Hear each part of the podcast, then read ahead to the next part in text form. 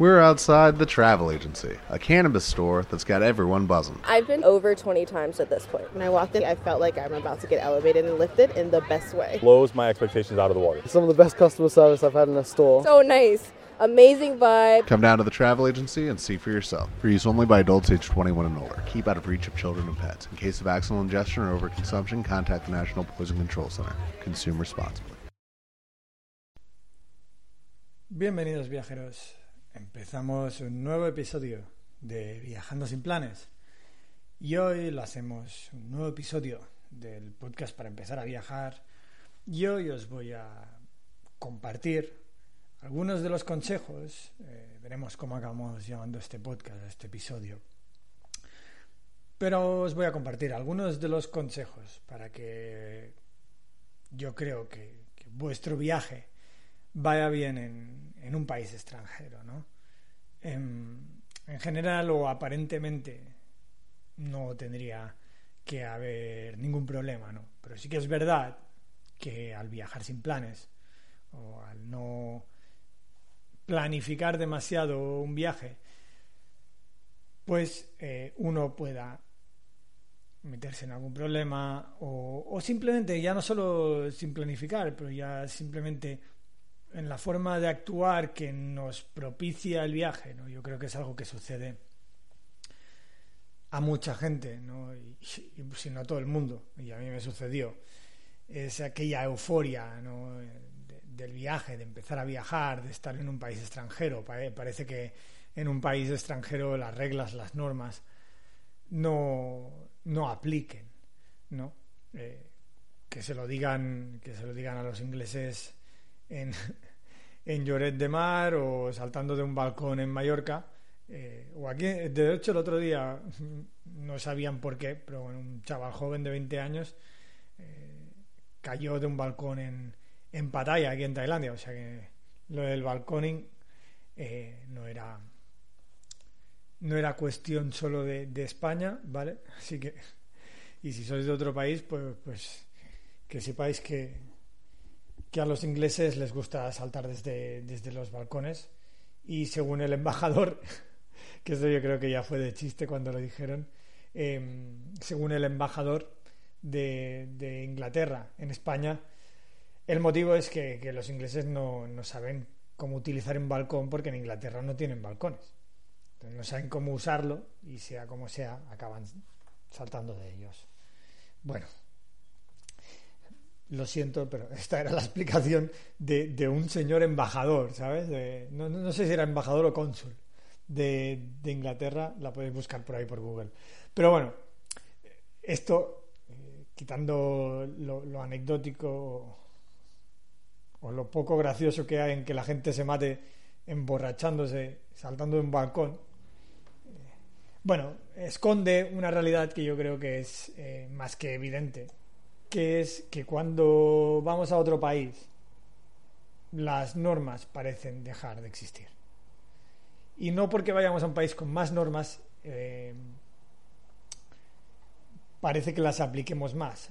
Claro, si además te vas de viaje a un país quizá como Tailandia, donde aparentemente nadie sigue ninguna norma, y pues yo qué sé, si dicen que no lleves casco, ay, si dicen que estás obligado a llevar casco, nadie lo lleva. Aún parece aún más evidente, ¿no? Pero bueno, yo creo que esto pasa lo mismo, o al menos a mí me ha pasado, pues viajando, eh, pues a Francia quizá, cuando iba a los Alpes a esquiar, eh, las normas que, nos, que te aplicas en tu propio país y las que aplicas afuera son, son diferentes. Y eso es una realidad y eso, es- y eso puede ser un problema. ¿no? Y yo creo que es el primer problema de todos, que es el hecho, y yo creo que es muy importante de considerar, que no porque no las veas, las normas no existen. No, no porque no las veas, eh, no quiere decir que aquellas normas no se apliquen. Y aparte, tendemos a... mm, ¿Cómo se diría? Yo creo que tendemos a creer que... o- estrechar mucho, ¿no? El, digamos, el, cómo interpretamos las normas, ¿no? Por ejemplo, os voy a dar un ejemplo. Eh, yo me acuerdo eh, de, un, caso muy claro en Bali, ¿no? En Bali tú vas por Bali y ves eh, extranjeros sin camiseta, con los cascos, no con un casco, con los cascos de música puestos, marcando abdominales y bíceps, ¿no? Que se note bien que están ahí dentro de la cultura balinesa y no para enseñar pecho como si estuvieran en, en Ibiza. Em, pero bueno, tú ves eso, ¿no? Y claro, cualquiera diría, hostia, aquí no hay ninguna norma. ¿no? Y eh, aquí voy sin casco, aquí voy sin. Eh, con los cascos puestos, sin camiseta. Y, y, lo puedes hacer. Y probablemente, yo qué quieres que te diga, probablemente lo harás. ¿no? Porque a todo el mundo le encanta. Eh, si tiene la playa a cuatro cuadras, ¿no? A dos manzanas, bajar a la playa en la moto sin camiseta y sin casco. Claro, allí hay que tener en cuenta que mucha gente también eh, vive por largo tiempo, mucha gente es local, conoce.